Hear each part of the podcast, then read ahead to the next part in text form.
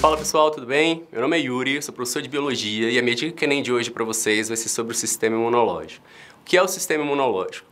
é todo o mecanismo de defesa, células, tecidos e órgãos que atuam na defesa do nosso corpo contra possíveis invasores externos, ok? Esses invasores externos nós denominamos de antígenos, né?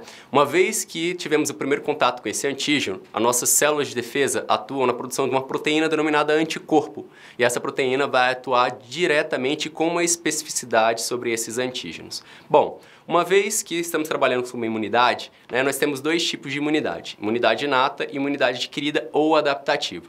Né? Imunidade inata é aquela que o indivíduo já nasce com ela, já vem desde o, origem, desde o desenvolvimento embrionário dele, desde a gestação, a criança já nasce com aquela imunidade. Pouca, mas tem, não específica. Então nós temos a imunidade adquirida ou adaptativa. Nessa imunidade adquirida, nós temos ela dividida em ativa e passiva. Na imunidade ativa é aquela onde o organismo ele é exposto, ele necessita produzir os anticorpos. Então nós temos aí ela artificial, que é a produção de vacinas, e natural, que é quando o indivíduo está exposto diretamente àquele antígeno, um vírus da gripe, uma bacteriose que estiver aqui no ar, por exemplo. Tá? E nós temos a imunidade passiva. Nessa imunidade passiva é quando o organismo ele já recebe os anticorpos já pronto. É o exemplo que nós temos do soro ofídico, né? o soro antiofídico ali, é, quando tem a picada de cobra, por exemplo. E nós também temos essa imunidade passiva de forma natural, que é quando a criança recebe isso do leite materno. Bom, observe essa questão do Enem aí de 2014. Você tem aí três imunobiológicos, né?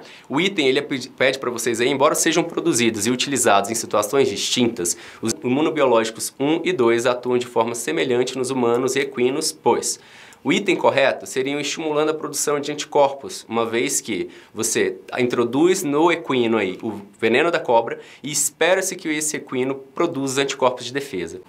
Então, pessoal, espero que vocês tenham gostado da dica do Enem de hoje. Cliquem aqui no link, tá? E se inscrevam para receber mais dicas do Enem, ok? Um abraço e até a próxima.